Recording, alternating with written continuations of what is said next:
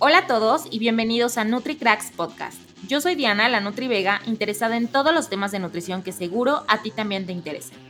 El crecimiento muscular o hipertrofia es uno de los objetivos más buscados cuando comenzamos el camino de la estética corporal, el deporte o la salud, pero requiere diferentes factores tanto como nutricionales y de entrenamiento. Pero sin duda existen ciertas pautas que nos ayudarán a entender el proceso, como los mecanismos de crecimiento, el superávit y, sobre todo, también necesitamos un régimen progresivo, que muchas veces nos falla. Pero para hablar más acerca de este tema, tengo a un súper invitado. Él es Eduardo Ruiz. Él es licenciado en nutrición humana, especialista en programas de hipertrofia, entrenador deportivo. También es diplomado en nutrición deportiva y recomposición corporal, en físico-constructivismo y fitness, y docente en el Colegio Iberoamericano de Ciencias del Ejercicio. Estoy muy, muy feliz de tenerte por aquí, Eduardo. Qué gusto y honor poder compartir este tema contigo, que sé que te apasiona. Entonces, pues me gustaría saber primero cómo estás. Hola, Diana, ¿qué tal? Pues me encuentro genial. La verdad es que para mí es totalmente un honor estar aquí con Diana y los NutriCracks, junto a, al lado de muchos otros grandes expositores de esta área. Y pues, eh, justamente como lo mencionas, este tema es algo que me apasiona. Toda la cuestión de nutrición estética y nutrición o entrenamiento para la estética corporal suele ser a lo que principalmente me dedico. Entonces sí, en realidad es un tema que me gusta mucho. Súper, y aprovechando pues esto que tanto te encanta, Eduardo, me gustaría principalmente que definiéramos el término de hipertrofia, porque cada uno tiene una definición y ni siquiera sabemos cómo realmente esto funciona, cómo es que se da la hipertrofia, no sabemos en realidad casi nada, más bien lo que vemos en redes sociales, que así como nos ayudan muchísimo, también a veces nos desinforman un poco, necesitamos entender este proceso, que si bien nos ayuda a tener una mejor estética corporal y también salud.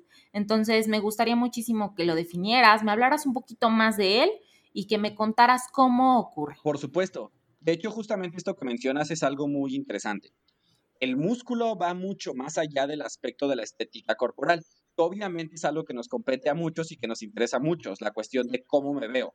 Sin embargo, el músculo es importante para el organismo debido a que no es nada más un tejido que guarda energía, no es nada más un tejido que nos ayude a movernos, sino que este como tal va a segregar diferentes se le conocen como mioquinas, que van a todo, como tal, a todo el organismo y que interactúan con todos los órganos y que al mismo tiempo ayudan a la mejora de la del funcionamiento de estos y por ende a cuestiones de salud. Es tan importante tanto el músculo como la fuerza muscular y por ende la funcionalidad del músculo que se ha relacionado con que una baja fuerza muscular tiene o incrementa la mortalidad por cualquier causa. Entonces ya desde ahí vamos teniendo la importancia de que el músculo, ok, tiene que ver con la estética corporal y es lo que nos compete como tal, pero es mucho más que eso. Es mucho más que una cuestión de verse bonito. Pero atendiendo a este aspecto. En torno a qué es la hipertrofia. Probablemente eh, la gente típicamente en el entrenamiento de fuerza o de hipertrofia o de estética corporal menciona, y seguramente lo has de haber escuchado, y muchas personas, tonificar. En realidad, cuando hablamos de tonificar, mm, si nosotros buscamos en la literatura directamente, eso no existe. Como tal, entonces, ¿qué es tonificar? ¿Y por qué la gente lo busca? Tonificar tiene que ver con dos componentes prioritariamente, que es qué tanta grasa corporal tenemos y qué tanta masa muscular tenemos qué tanta masa muscular tenemos atiende a la hipertrofia muscular. ¿Y qué es entonces la hipertrofia muscular?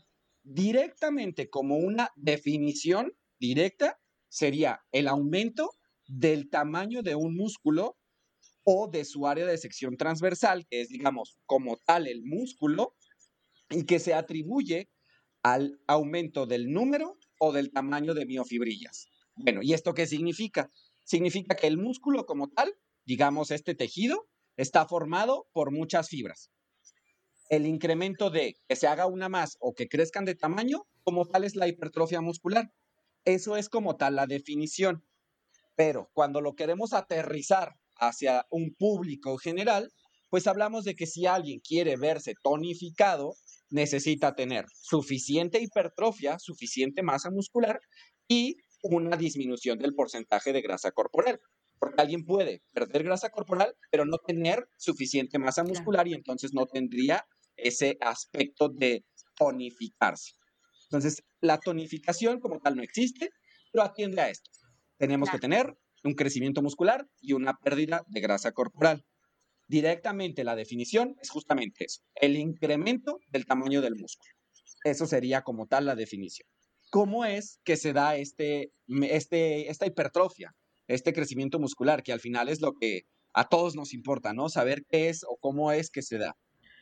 Pues eh, hace muchos años, probablemente, eh, pudimos haber pensado que el objetivo, o seguramente muchas veces lo llegamos a escuchar, era romper las fibras musculares para que éstas se recuperaran y que posteriormente creciéramos. Pero en realidad esto no es así. Esto no sucede así. Y si no mal recuerdo, fue en el 2015 que Schoenfield, que es uno de estos grandes autores, que pues obviamente investigan muchas cuestiones que tienen que ver con la ciencia del entrenamiento, definió tres mecanismos. Tres mecanismos que eh, ahorita vamos a adentrarnos un poquito más a ellos.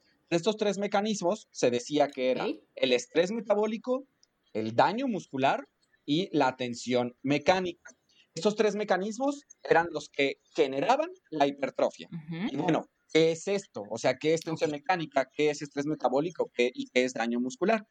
Para simplificarlo, el estrés metabólico es cuando nosotros hacemos una contracción muscular, o sea, una sentadilla, un curl de bíceps, un desplante, lo que sea que nosotros hagamos, vamos a generar energía. Si hacemos, por ejemplo, altas repeticiones, cada vez vamos a ir generando más y más y más energía, porque necesitamos para cada movimiento que lo hacemos. Pues bueno, el organismo, para generar esa energía, provoca el rompimiento de ciertas fuentes de energía que tenemos en el organismo, y esto genera algo que se llaman desechos estos desechos que no es que sean malos, como por ejemplo el tan famoso lactato o ácido láctico, no es que sean malos como tal, simplemente son un desecho del organismo para poder generar más energía. Bueno, este estrés metabólico o estos desechos se acumulaban en el músculo y esto provocaba una respuesta del músculo para adaptarse y generar el crecimiento muscular, la hipertrofia. El daño muscular es tal cual esto, daño muscular, que ahorita voy a adentrarme un poquito más en este aspecto para aterrizar en el otro, que es la tensión mecánica. La tensión mecánica es, digamos, el factor prioritario. En ese momento se consideraba, o sea, hace un par de años, tú me hubieras dicho cuáles son los mecanismos, te diría que estos tres. Y se consideraba que estos tres eran aislados, es decir, que de cierta manera el estrés metabólico por su lado generaba hipertrofia, el daño por su lado y la tensión mecánica por su lado pero en realidad no es así. En realidad es la tensión mecánica el que es el mecanismo relevante a la hora de que nosotros busquemos el crecimiento muscular. Digamos que el estrés metabólico y el daño muscular son consecuencia de una determinada tensión mecánica. Ok. ¿Y qué es la tensión mecánica? Que ahora sí es lo que nos importaría saber. ¿Qué es la tensión mecánica como tal? Okay. La tensión mecánica es el estrés que nosotros o la exposición que nosotros le estamos dando o el estímulo y la carga que le estamos imponiendo a un músculo. O sea, ¿qué tanto estás tú moviendo? ¿Qué tantos kilogramos tú estás cargando? Eso va a generar como tal o va a provocar un estímulo en el músculo. Un estímulo mecánico, porque tú estás cargando algo, estás moviendo algo de manera mecánica esa tensión mecánica, esa carga que tú estás moviendo, que puede ser desde muy alta y poquitas repeticiones hasta muy baja y muchas repeticiones. Al final, sigue siendo una tensión mecánica, sigue siendo una carga mecánica. Esa carga mecánica, ¿qué va a provocar? Pues bueno, va a provocar como tal una respuesta. Nosotros hacemos una tracción del músculo, una un jalón sobre una carga. Bueno, el músculo a través de algo que se conocen como mecanoreceptores, que son, digamos, un tipo de proteínas, van a captar esa tensión mecánica. Ese movimiento mecánico lo van a captar. Y lo van a captar y lo van a transformar. Tenemos una cuestión mecánica y lo va a transformar a una cuestión química. que es justamente donde va aterrizando la, de, la cuestión de cómo se da el crecimiento muscular. Esta cuestión química que nosotros vamos a, a provocar por la primera tensión mecánica va a provocar una cascada de señalizaciones, va a provocar una cuestión tras otra, tras otra, tras otra, tras otra, que al final se traducen en la síntesis de proteínas musculares y la degradación de proteínas musculares. Y eso es entonces lo que al final va a determinar si existe o no el crecimiento muscular. La síntesis quiere decir la creación como tal. Y la degradación, digamos que es la destrucción de proteínas musculares. ¿Cuándo? Es como si fuera una balanza. Cuando la síntesis supera a la degradación proteica sostenido en el tiempo, importante ese aspecto de sostenido en el tiempo, es entonces que nosotros vamos a poder crecer. Por ende, lo resumimos a, necesitamos hacer una tensión mecánica, es decir, cargar peso, mover un peso, un contrapeso, puede ser tu propio peso corporal o puede ser la barra que tú estés capacitado para mover. Y consecuentemente generar una tensión mecánica que estrese o que estimule o que rete suficiente al músculo para que éste crezca o para que éste quiera crecer. ¿Por qué? Porque al final vamos a simplificarlo de alguna manera. No es tan así, pero para simplificarlo de alguna manera. El músculo va a crecer porque no le gusta que tú lo estreses. Tú vas y con 100 kilogramos lo estresas, lo sacas de su zona de confort. Entonces, ¿qué hace el músculo? Dice, ah, ok, me estás estresando con 100 kilogramos. Pues ahora yo me voy a hacer suficientemente fuerte para cargar 100 kilogramos y que no me saques de mi zona de confort. Y entonces, cuando tú le metes 102 kilogramos, ah, pues lo volviste a estresar. Le volviste a meter un estresor mayor al del que él estaba como tal capacitado. Y es entonces donde se va dando este equilibrio. Genera síntesis para poder crear, para poder adaptarse al estrés que nosotros le estamos dando. Y por ende, entonces, nuestro objetivo como tal prioritario es generar suficiente tensión mecánica. Tensión mecánica que lleva a la síntesis y a la degradación proteica. Pero entonces pudiéramos pensar en el aspecto de la síntesis y la degradación proteica. Si mi objetivo es que la síntesis supere a la degradación sostenido en el tiempo, entonces yo debo evitar la degradación proteica. Quizá eso sería mi pensamiento, pero en realidad eso no se puede. En realidad nosotros no podemos evitar la degradación proteica o el catabolismo proteico, que es algo a lo que muchas veces se le teme. El catabolismo es parte del anabolismo. No hay creación si no hay destrucción previa. Entonces, no podemos, es imposible como tal evitar la degradación proteica, pero nosotros nos debemos centrar como tal en la síntesis proteica muscular. Al final es, ese es nuestro objetivo. Y para ello son las otras variables que ahorita hablaremos más adelante en torno a suficiente energía y suficiente proteína. Pero esto de la degradación proteica, hago un poco de énfasis en torno a este aspecto por la idea del no pain, no gain. Porque se cree que hay que entrenar hasta un punto en el cual no puedas más y buscar que te duela. Ajá, y buscar que duela. Si no duele, es porque no sirvió. Si al otro día me puedo mover normal, es porque no sirvió. Y esto en realidad es un error. ¿Por qué? Porque esto va aunado a lo del daño muscular, que es uno de los mecanismos que va indirectamente a la tensión mecánica. ¿Por qué? Porque cuando nosotros entrenamos, sí, vamos a generar un daño, pero mi objetivo no es generar el daño.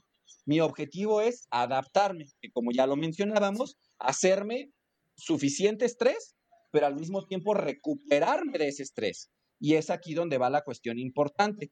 Si yo entreno constantemente, constantemente, constantemente, hasta no, hasta no poder más, lo que va a pasar es que voy a crear muy grande degradación proteica, mucho daño muscular, mucha degradación proteica. Y sí, con mi descanso, con mi nutrición, con el entrenamiento en sí, también voy a generar síntesis proteica. Pero ¿quién de ustedes va al entrenamiento simplemente para recuperarse nada más del entrenamiento? La mayoría vamos para buscar una adaptación. Entonces, cuando todo el tiempo estamos entrenando a ese grado, lo que sucede es, lo único que estoy haciendo es un círculo. mucho daño y me recupero de ese daño, pero nunca me adapto, nunca busco más allá de esa cuestión. Y es entonces el punto donde hay que entrenar fuerte, sí, pero no buscar daño muscular, buscar suficiente tensión mecánica y que ésta sea progresiva, era lo que comentábamos anteriormente, de manera simplificada en torno a ir sometiendo al músculo a un estrés mayor del que él está acostumbrado. Y esta es otra cuestión de por qué no es muy buena idea estar entrenando al tanteo, estar entrenando al, hoy llegué a entrenar y ¿qué me toca? Ah, pues esta máquina, esta máquina, esta máquina. Y al siguiente día, ¿qué me toca? Pues esta máquina, esta máquina y esta máquina. Incluso eso se vuelve tan difícil de medir que yo aconsejaría, mejor ve por algo muy simple y mantén eso simple durante todo el tiempo y vas ajustando eso. A estar, pues ahora que vamos a darle y a pensar que se le ocurra al entrenador en ese momento. Y si viene de malas, pues te va a ir mal. Entonces, sucede estas cuestiones, pero al final eh, la degradación proteica y la síntesis proteica son parte de. Pero cuando la síntesis supera la degradación, es entonces que se va a empezar como tal a provocar la síntesis o la creación o la hipertrofia como tal muscular. Súper, wow. Sí, súper bien, se va entendiendo súper bien. Entonces, entendemos que la prioridad es la tensión mecánica y que parte de esto es generar los otros mecanismos, pero parte del factor como más importante de esto es movilizar más kilos, ¿no? Exacto. De cierta manera así es. Y es donde entran las diferentes variables del entrenamiento. Ok, y me gusta mucho que, que menciones esto, Lalo, porque como bien dices, o sea, si no sabes qué hacer, mejor quédate en los básicos y de ahí hacer progresiones, porque sí, sin duda hay muchas personas que asisten al gimnasio y van con algún entrenador. Digo, la verdad es que hay muchos que son muy buenos, pero hay algunos que realmente no se preocupan tanto por eso y ponen ejercicios donde dicen, este ejercicio es para hipertrofia, cuando realmente no es así. Exactamente. ¿Quién no ha visto esas series de 100 repeticiones? O sea, ponen a la gente a sufrir y eso es poner a la gente a sufrir y eso lo puede hacer cualquiera. Cualquiera puede poner a alguien a cansarlo, ¿no? Ponlo a hacer hasta que veas que no puede más y listo, vente a tu casa y entrenaste muy bien. el punto es cambiar esa mentalidad, donde el objetivo no es buscar dolor. Sí, probablemente te canses, probablemente te llegue a doler en algún momento, pero el objetivo es buscar progresión.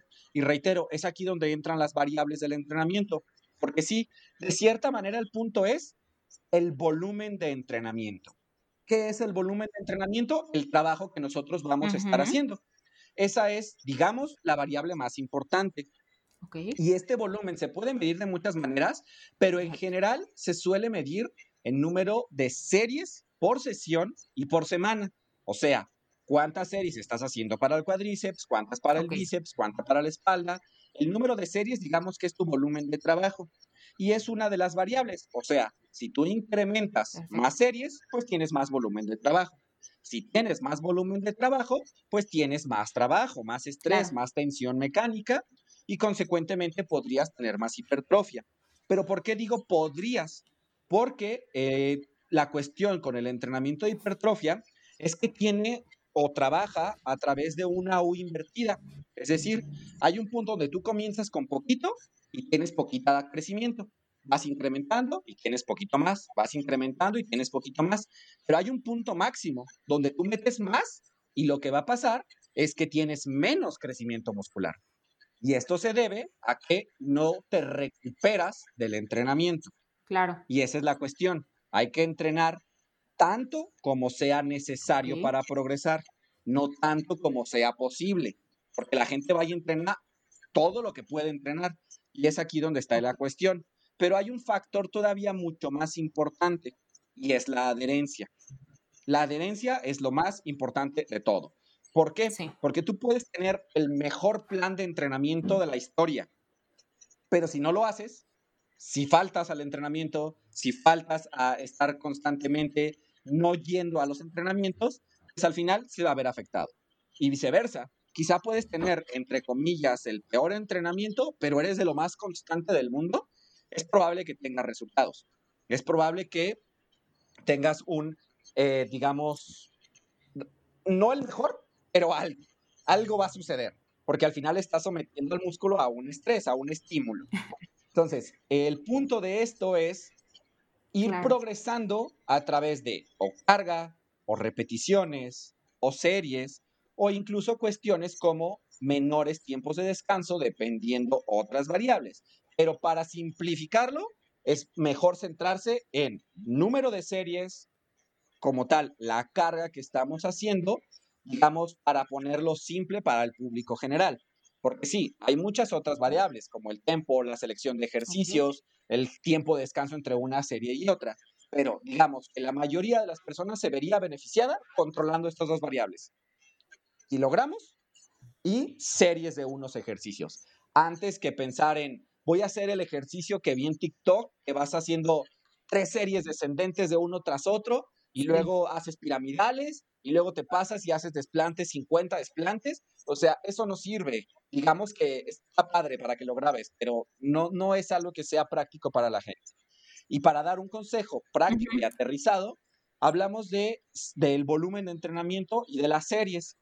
Digamos que se puede resumir en que de 6 a 10 series por sesión, o sea, por día de entrenamiento, es un rango bastante bueno y de 20 a 30 series por semana es un rango relativamente bueno.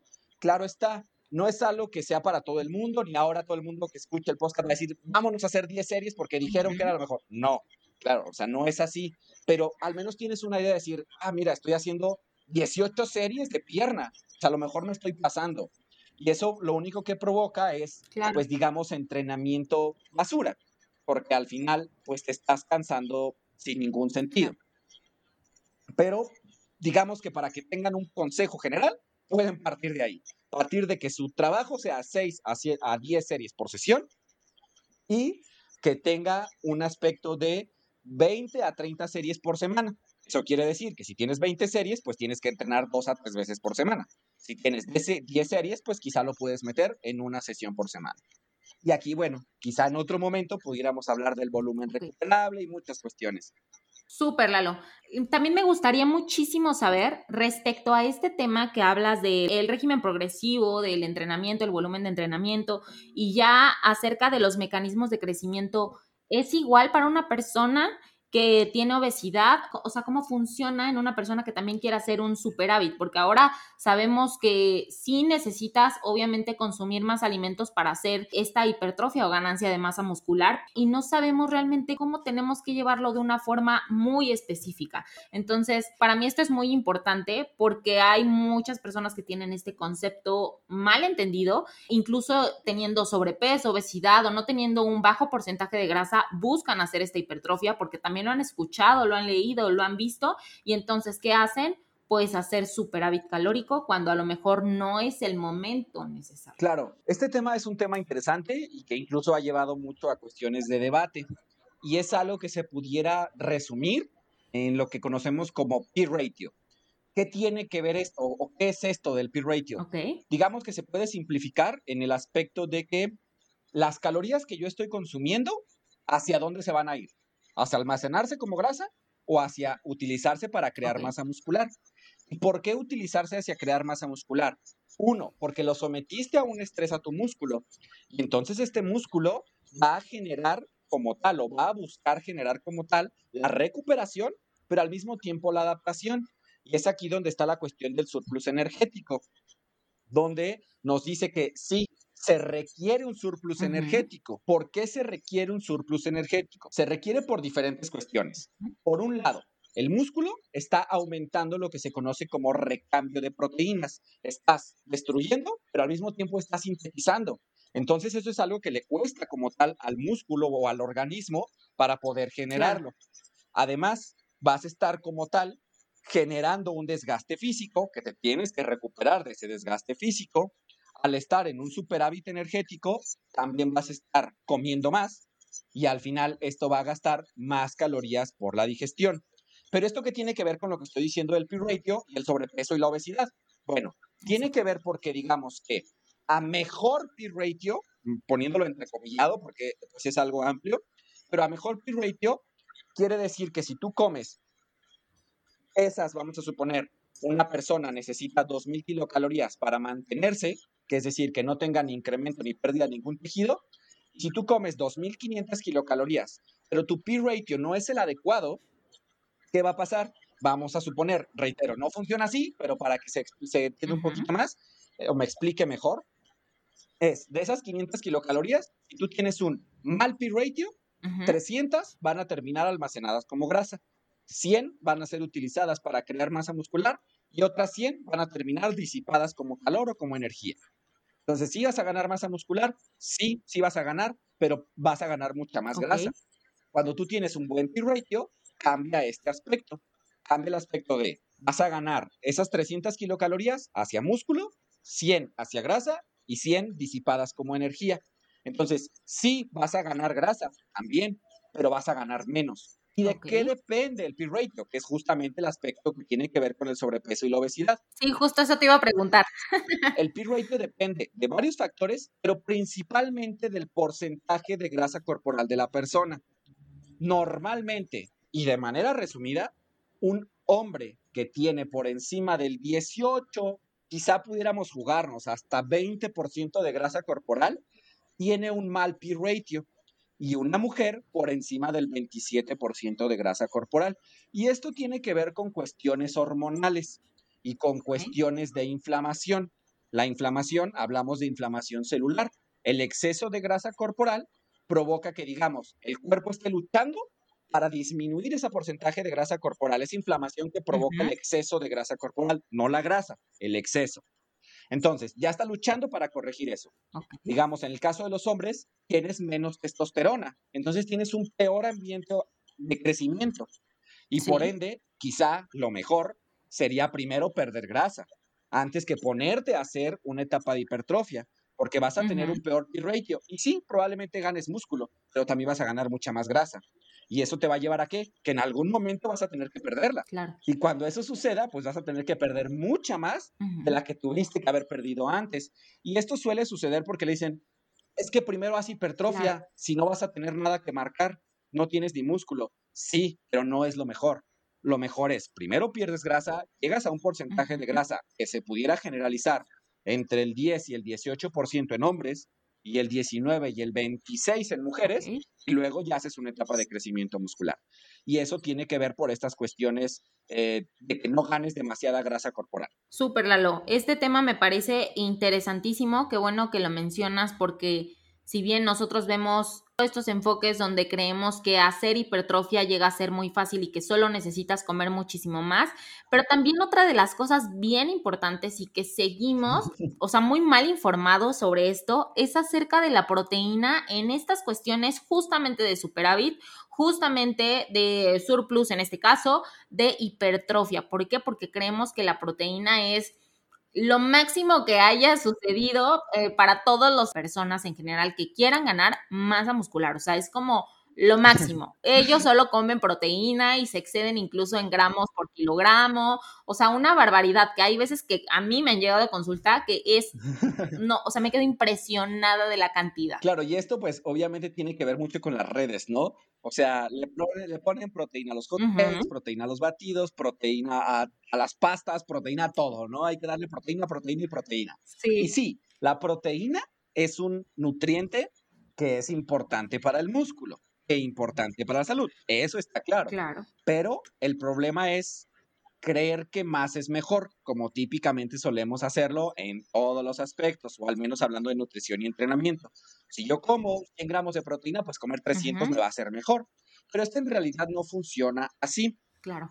¿Por qué? Primero, mencionar que en este contexto de que estoy hablando de proteína, no nos referimos al suplemento en polvo. El suplemento en polvo es una proteína, sí, pero en realidad, de manera simple, no es una proteína especial. Al final es un, bueno, depende la fuente, pero puede venir de, si es vegetal, del chícharo, de la soya o de la leche, como típicamente suele venir.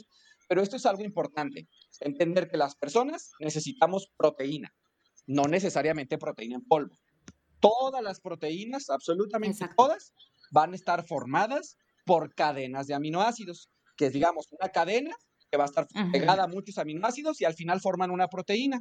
Y esto también responde la duda que muchas veces existe en torno a proteína para mujer y proteínas para hombre. ¿Acaso las mujeres llegan y piden, oye, ¿más un bistec para mujer? Pues no. Al final es proteína y funciona exactamente igual para todo el mundo. Entonces, las personas necesitamos proteína, sí. El detalle, eh, pues consiste en que, por un lado, cuando nosotros nos encontramos con un exceso energético, era lo que ya mencionábamos, consumir más calorías de las que nosotros estamos gastando con el objetivo de darle suficiente energía al cuerpo para que cree músculo. Entonces, esto va a provocar un ambiente de crecimiento, que puede ser un ambiente de crecimiento de grasa o un ambiente de crecimiento de músculo, pero crea un ambiente de crecimiento. Y entonces, en lugar de lo que muchas veces se cree, el músculo requiere menos proteína, no más, porque no se está viendo desgastado de esa manera, sino que se está viendo beneficiado porque tú le estás dando más energía. ¿Y qué sucede? Pues bueno, las personas cometen ese grave error de meter un sinfín de proteína. Y esto afecta por varias razones. Por un lado, la proteína es un alimento que es muy saciante, o sea, que te, llena mucho. Y esto puede provocar que al llenarte de más, no logres tu superávit energético. ¿Por qué? Porque tenías que comer 3.000 kilocalorías al día y como estás comiendo 400 gramos de carne por comida, pues sucede que no llegaste ni de broma a poderte comer todo lo demás. Y entonces te quedaste con 2.400 calorías. Y tú creíste que como metiste mucha proteína, pues estuvo genial, pero no, porque no lograste el punto principal, que es el superávit energético. Porque mencionando este aspecto, de hecho, las personas que incrementan su peso a sobrepeso y obesidad también ganan masa muscular durante ese incremento. Claro, no es igual que alguien que entrena, que alguien que cuida, pero una persona con sobrepeso o obesidad también tiene más masa muscular porque tiene más peso corporal. Entonces vamos a comer y vamos a sentarnos. Pues no, no se trata de eso.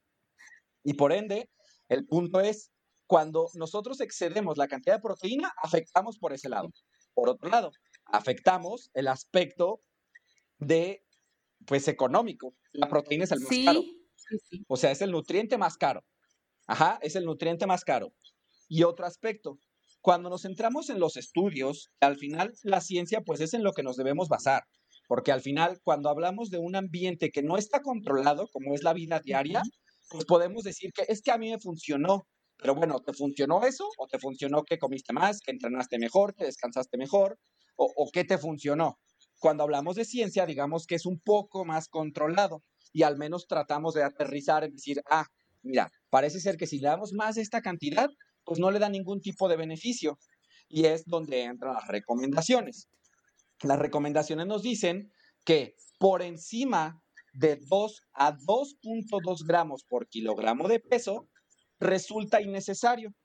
Resulta en que lo único que estás haciendo es haciendo que tu cuerpo, eso es algo que probablemente les interese a la gente, es haciendo que tu cuerpo se vuelva más eficiente en oxidar proteína, o sea, en desecharla, algo que no queremos, algo que, es decir, estás pagando por algo que es caro, estás pagando por algo que necesitas que tu cuerpo sea eficiente en utilizar, porque la utiliza no nada más para cuestiones del músculo, la utiliza para muchas otras cuestiones, como por ejemplo cuestiones de transporte y cuestiones hormonales. Por ende, nos hacemos eficientes en oxidar proteína. En lugar de oxidar o de utilizar otras fuentes de energía como grasas y carbohidratos, pues somos muy buenos utilizando proteína, lo cual no sirve de nada. Gastamos más, nos volvemos más eficientes en utilizarla. Es posible que afectemos nuestro surplus energético, que es el factor principal para el crecimiento muscular. Y por ende se muestran que es entre 1.6 y 2.2 gramos por kilogramo de peso lo que necesitas como máximo para crecer. Más no se traduce en más ganancia de masa muscular. No hay evidencia de eso. Y como lo menciono, de hecho puede ser un problema. Ahora, importante, se recomienda esto cuando es un porcentaje de grasa como los mencionados anteriormente.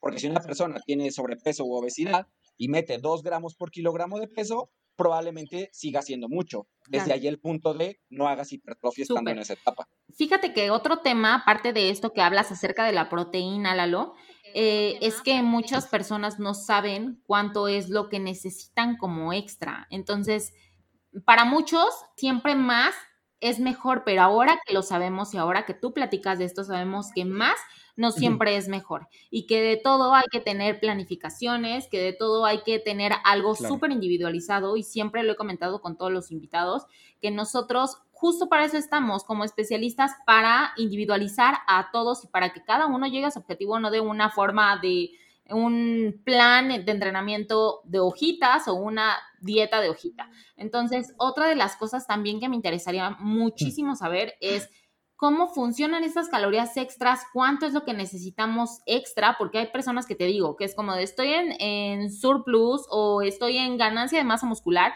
y entonces es como todo lo que se me ponga enfrente, porque pues obviamente estoy en esa ganancia. Exactamente. Y ¿Por qué realmente es que, necesitamos más? Porque otra de las cosas también, y no sé si a ti te pase obviamente en consulta, es que las personas compensan más de lo que hacen. O sea, es como de, no, fui y me cansé muchísimo en el gimnasio justo porque no tienen planificaciones y es como de, no, es que yo necesito comerme ahorita una dona, un pan dulce, porque es que yo estoy muy cansado, me cansé demasiado en el entrenamiento. Y entonces nos damos cuenta ya realmente en una planificación que cuando vemos la cantidad de calorías dices, bueno, o sea, en realidad no era como que necesitara tanto para estar en ese superávit. Exacto, exacto. Sí, qué bueno que tocas este punto, es algo muy importante y que sí suele afectar a muchas personas este aspecto del superávit energético. Pero sí, superávit energético no es de ninguna manera come todo lo que puedas. De ninguna manera significa eso. Pero entonces, ok, ¿cuánto? O sea, bueno, no es de ninguna manera eso, pero ¿cuánto pudiera ser necesario? Pues otra vez, basándonos en, en los artículos como tal, se habla de que sí, se requiere un exceso energético, al menos de manera general.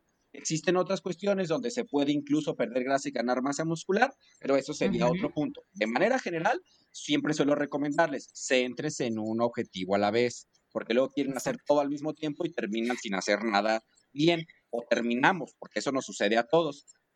Pero aterrizando este aspecto, ¿cuántas kilocalorías?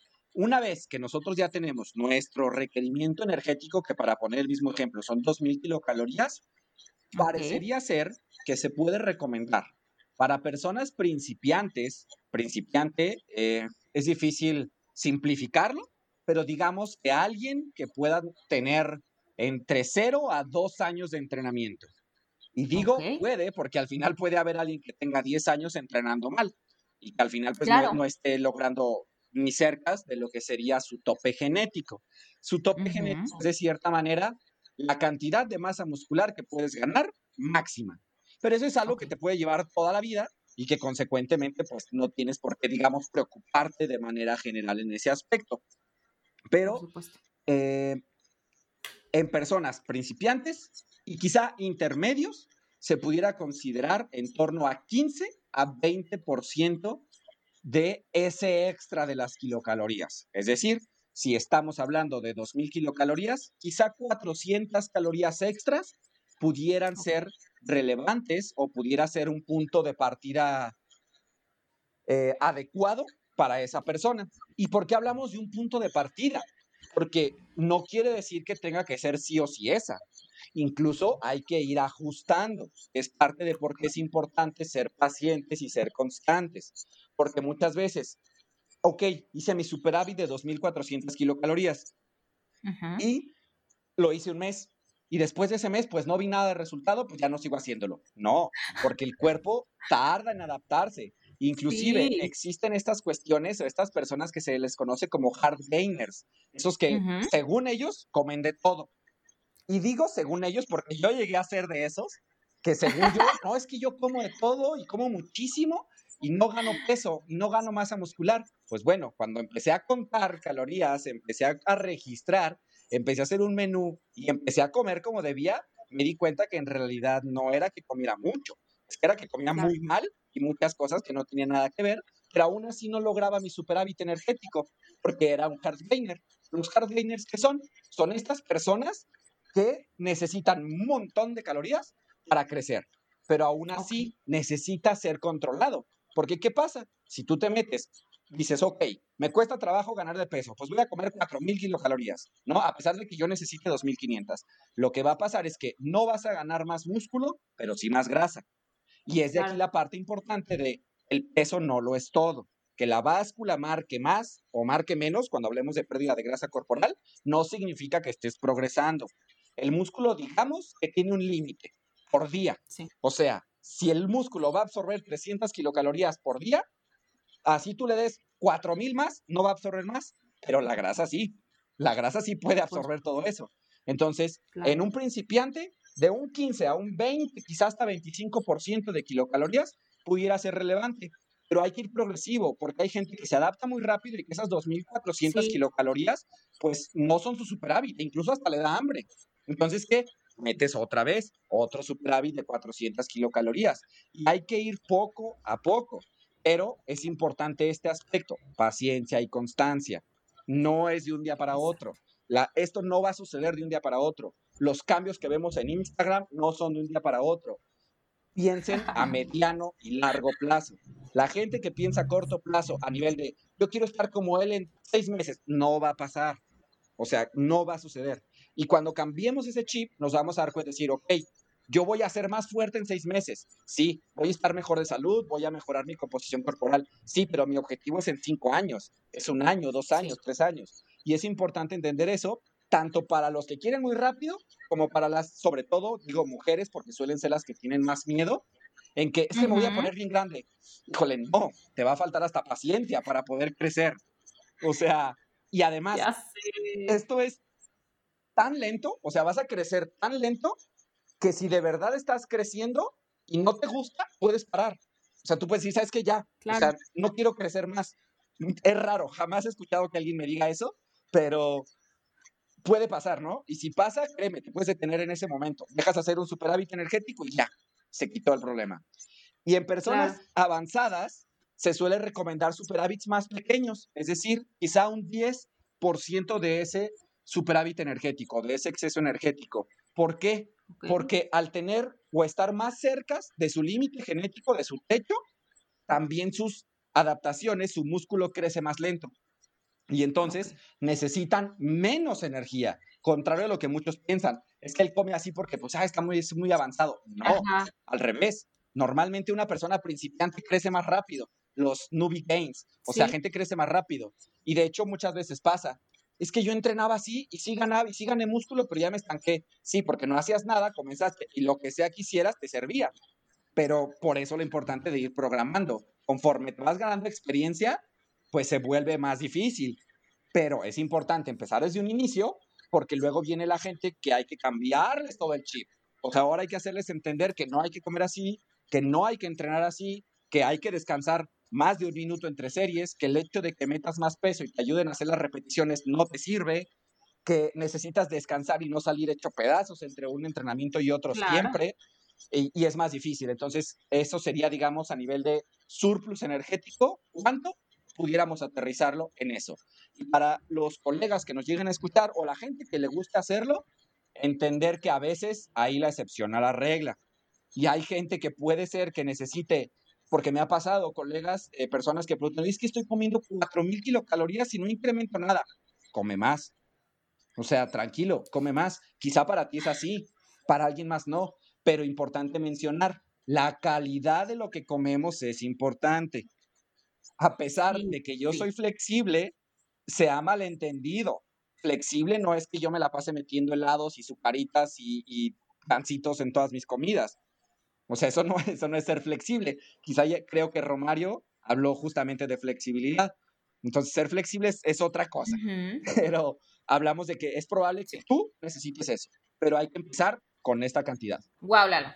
La verdad es que qué buena información, súper resumido, súper eh, claro. Eh, incluso me gustaría que, que ya hablando de dieta y de entrenamiento, que son dos factores bien importantes cuando nosotros buscamos cualquier objetivo, llámese hipertrofia, llámese pérdida de grasa. Muchas personas siempre le dan cierta prioridad o a uno o a otro. Entonces aquí con lo que tú nos mencionas nos damos cuenta que realmente no es como que uno tenga más importancia que otro. O sea, cuando nosotros buscamos un objetivo en específico, realmente tenemos que darle importancia a todos estos factores que tú nos estás mencionando, a cómo realmente suceden estos mecanismos de entrenamiento y entenderlos. Y que nosotros siempre, ahora sí, como alguna vez me dijo Alberto Sevilla, eh, es que nosotros tratemos de hacernos más fuertes, como movilizando más peso.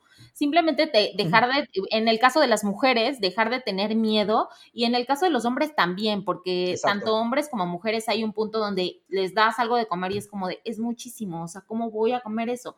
Pero pues muchas veces tienes que ocupar diferentes estrategias para llegar al objetivo. Entonces, esto de la individualidad, eh, las progresiones específicas, la cantidad de proteína, la cantidad de calorías extras, no es algo que se tenga que tomar a la ligera para todos los que nos escuchan, porque de pronto cada uno solamente con ver diferentes aplicaciones, con ver diferentes eh, perfiles de Instagram, ya se siente un especialista en esto. Y la verdad es que hipertrofia es más allá y no es tan fácil. Exacto, exacto, justamente y esto sucede mucho por la mala información, como ya lo comentas.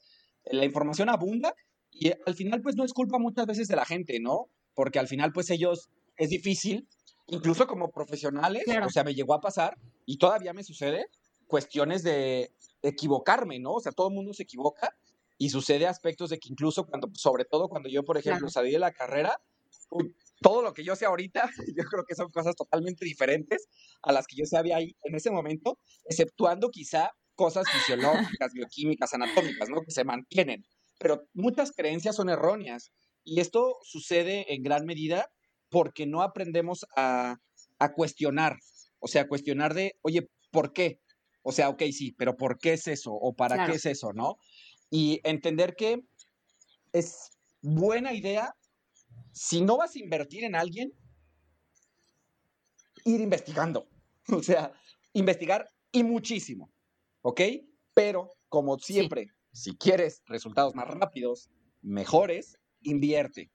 Y es mejor, como siempre les digo, es que la gente, si tú les dices, la consulta te cuesta, no sé, 800 mil pesos, ah, está carísima. Ah, esta proteína te cuesta 1200. Ah, órale, déjame la compro. Cuando la proteína, ¿qué puede hacer? Puede ser que la persona necesite 200 gramos de proteína al día y esté comiendo 120. Y la proteína lo va a hacer comer 140. ¿Y qué pasó? Pues siguió haciendo lo mismo. O sea, siguió dando vueltas en lo mismo.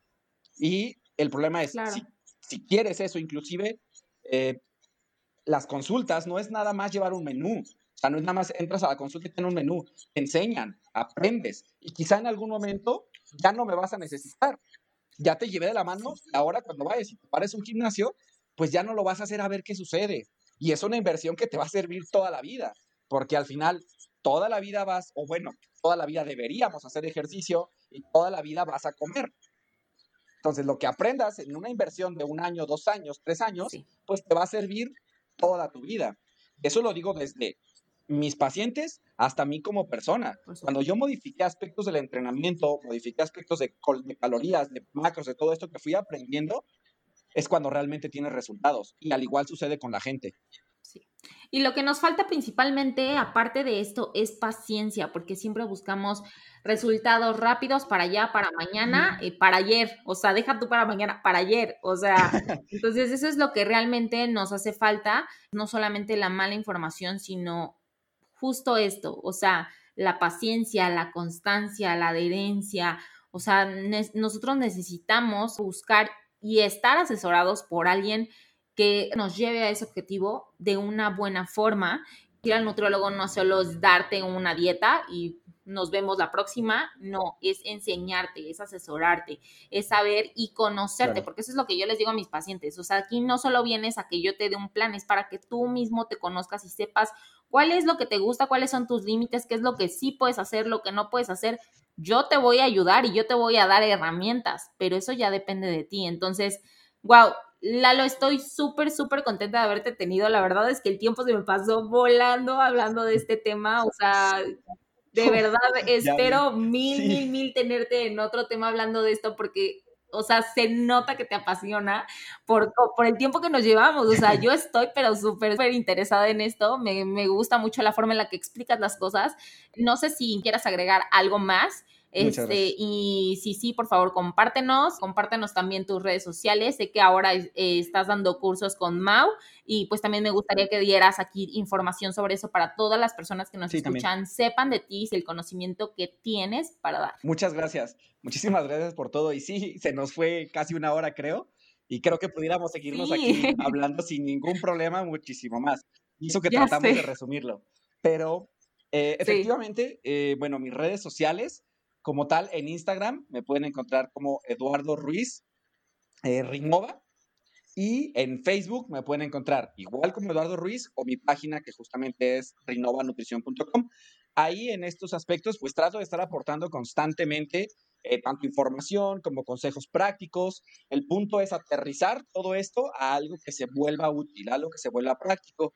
Y efectivamente me dedico también a la parte de ponencias y cursos, donde eh, probablemente algunos de los que nos lleguen a escuchar supieron del año pasado, donde tuve un curso que se llama La Ciencia del Fitness. Y este año es muy probable que se repita, donde justamente aterrizamos todo esto, desde la programación del entrenamiento hasta toda la programación nutricional en mujer, ciclo menstrual, hombres, hipertrofia, pérdida de grasa, suplementos.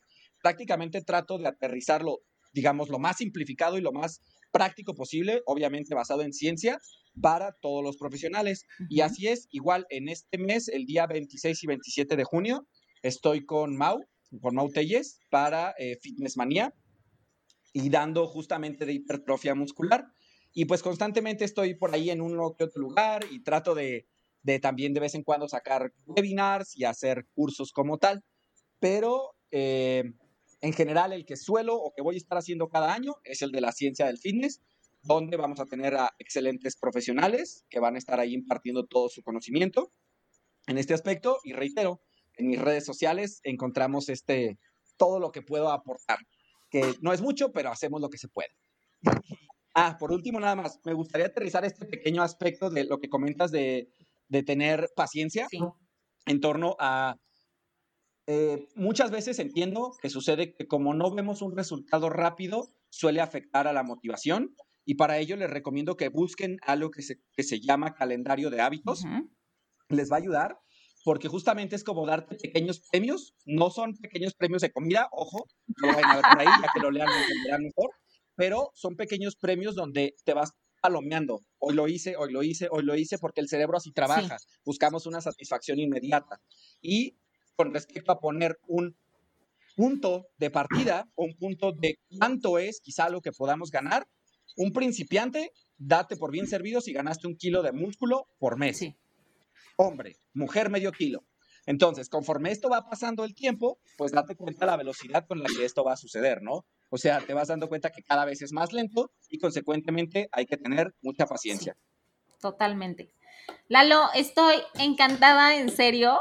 Digo, o sea, Podría seguir hablando horas contigo acerca de esto. Me dio mil, mil, mil gusto estar platicando. Eh, espero tenerte en otra temporada hablando con otros especialistas y haciendo un debate que sé que te va a encantar. Entonces, para mí es un honor y un placer tenerte aquí, tener a profesionales como tú compartiendo información de valor que siga sumando, porque eso es lo más importante.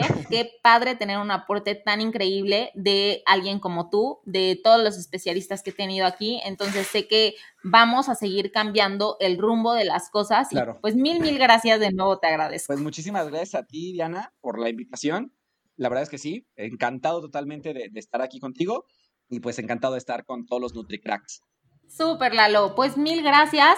Espero que a todos les guste. Por favor, sigan a Lalo en todas sus redes sociales, sigan a NutriCracks y no se olviden estar pendientes para nuestro próximo crack. Y nos vemos pronto. Y bueno, amigos, esto es todo por hoy. No se pierdan el próximo capítulo con un nuevo crack. Y ya saben, el conocimiento es poder, pero si no se comparte, no sirve. Nos vemos. Hasta la próxima.